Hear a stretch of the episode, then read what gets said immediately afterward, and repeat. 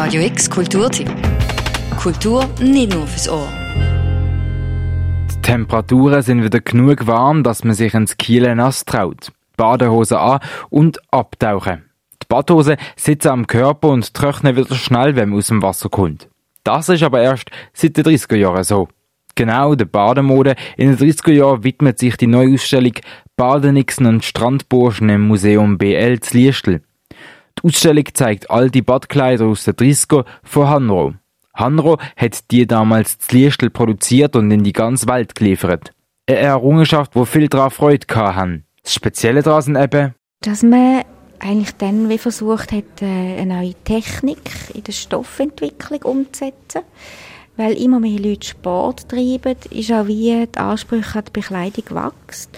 Und gerade Hanro, also der, der Strickingenieur Erik Hanschin, wo ein Sohn ist von einem Firmenpatron, der entwickelt den Strickstoff noch mit zusätzlich Gummifäden drin. Und das macht es aus, dass in den 30er Jahren wie eine andere Generation von Sport- und Badebekleidung gemacht wird.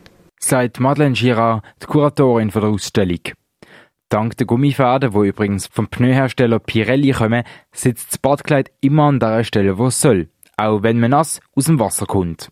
Nachdem man dann schon ein praktisches Badkleid hatte, ist es dann noch ums Aussehen gegangen. Nachdem eigentlich wie in den 20er Jahren extrem der Bruch ist, wo die Frauen auf einmal kurze Röcke haben, ganz kurze Haare, wo sie eigentlich so knabenhaft müssen aussehen, geht in den 30er Jahren das Schönheitsideal eigentlich wieder mehr zurück, zu, dass eine Frau auch kann aussehen wie eine Frau.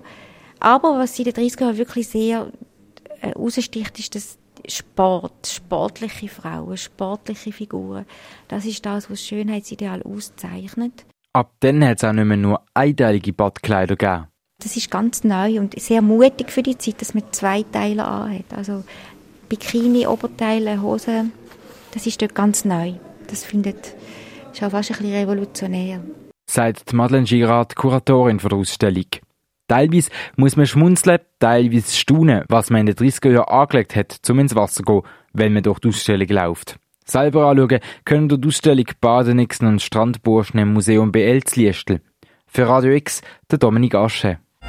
Radio X Kulturtipp. Jeden Tag mehr. Kontrast.